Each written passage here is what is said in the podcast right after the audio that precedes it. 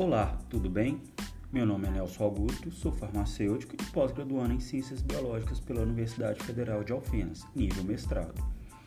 Vou comentar a respeito de uma nova descoberta que acabou se relacionando com meu projeto de pesquisa, já que trabalho no laboratório de biologia molecular testando novos compostos para tratamento da leishmaniose. Uma nova doença com sintomas semelhantes à leishmaniose visceral, mais grave e resistente ao tratamento, foi descoberta em Sergipe, no ano de 2019. Duas pessoas morreram por causa da doença, que já cometeu 150 pessoas em Aracaju. A leishmaniose é uma doença infecciosa causada por protozoários parasitários do gênero Leishmania, transmitidos pela picada de insetos da subfamília dos flebotomíneos. Existem três tipos principais: a leishmaniose cutânea, a leishmaniose mucocutânea e a leishmaniose visceral. A leishmaniose visceral também conhecido como calazar, é a forma mais grave da leishmaniose.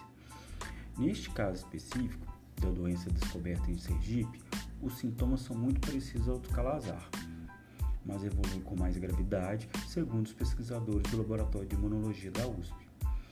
Foram coletadas amostras de pacientes pelos pesquisadores. O parasita foi isolado da medula óssea, da pele e do baço de um paciente acometido por essa patologia e testado em camundongos. O parasita retirado da pele proporcionava lesão na pele, mas não ocorria em órgãos. E o parasita que foi extraído da medula óssea proporcionava lesão similar com o calazar, ou seja, lesões no baço e no fígado. Os pesquisadores então fizeram um sequenciamento do DNA do parasita, que foi comparado a de outros protozoários. Os pesquisadores perceberam então que não se tratava de leishmania, o novo parasita se assemelha ao Critidia fasciculata, que infecta apenas insetos e que é incapaz de infectar mamíferos. No entanto, essa nova espécie parasita foi capaz de infectar humanos e camundongos, e de forma grave. Os 150 pacientes isolados também estão sendo testados para se avaliar, para se, avaliar se também foram infectados por esse novo parasita. Os pesquisadores querem entender a extensão disso e de onde apareceu esse parasita, se foi uma mutação.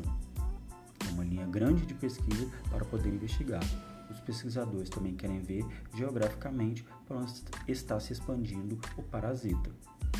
Bom, espero que o tema tenha sido interessante estou à disposição para esclarecer as dúvidas em relação a essa descoberta. Forte abraço!